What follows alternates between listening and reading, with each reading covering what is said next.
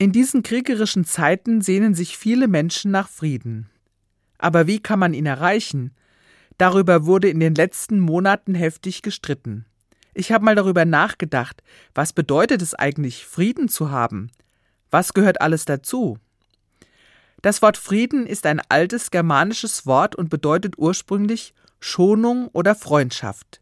In einem Burghof mit einer festen Mauer, einer Umfriedung, mussten die Bewohner Frieden halten. Es durften keine Waffen gegeneinander gebraucht werden. Dieses Gesetz war heilig. Auch die Bibel, in der es oft um Krieg und Kämpfe geht, befasst sich mit dem Thema Frieden. Jesus hat einiges dazu gesagt, zum Beispiel in der Bergpredigt.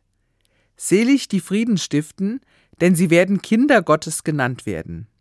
Ein großes Wort, sagt Jesus da, Kinder Gottes sollen die Friedensstifter sein. Das ist ja so etwas wie ein Ehrentitel. Wer sich an die Gebote Gottes hält, der hilft mit, dass sein Reich auf Erden Wirklichkeit wird. Dein Reich komme, dein Wille geschehe.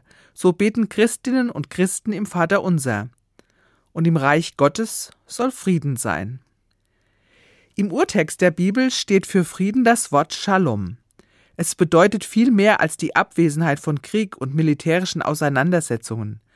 Shalom im biblischen Sinne bedeutet umfassendes Wohlergehen, Gnade und Gerechtigkeit vor Gott und den Menschen und Heil, das von Gott kommt.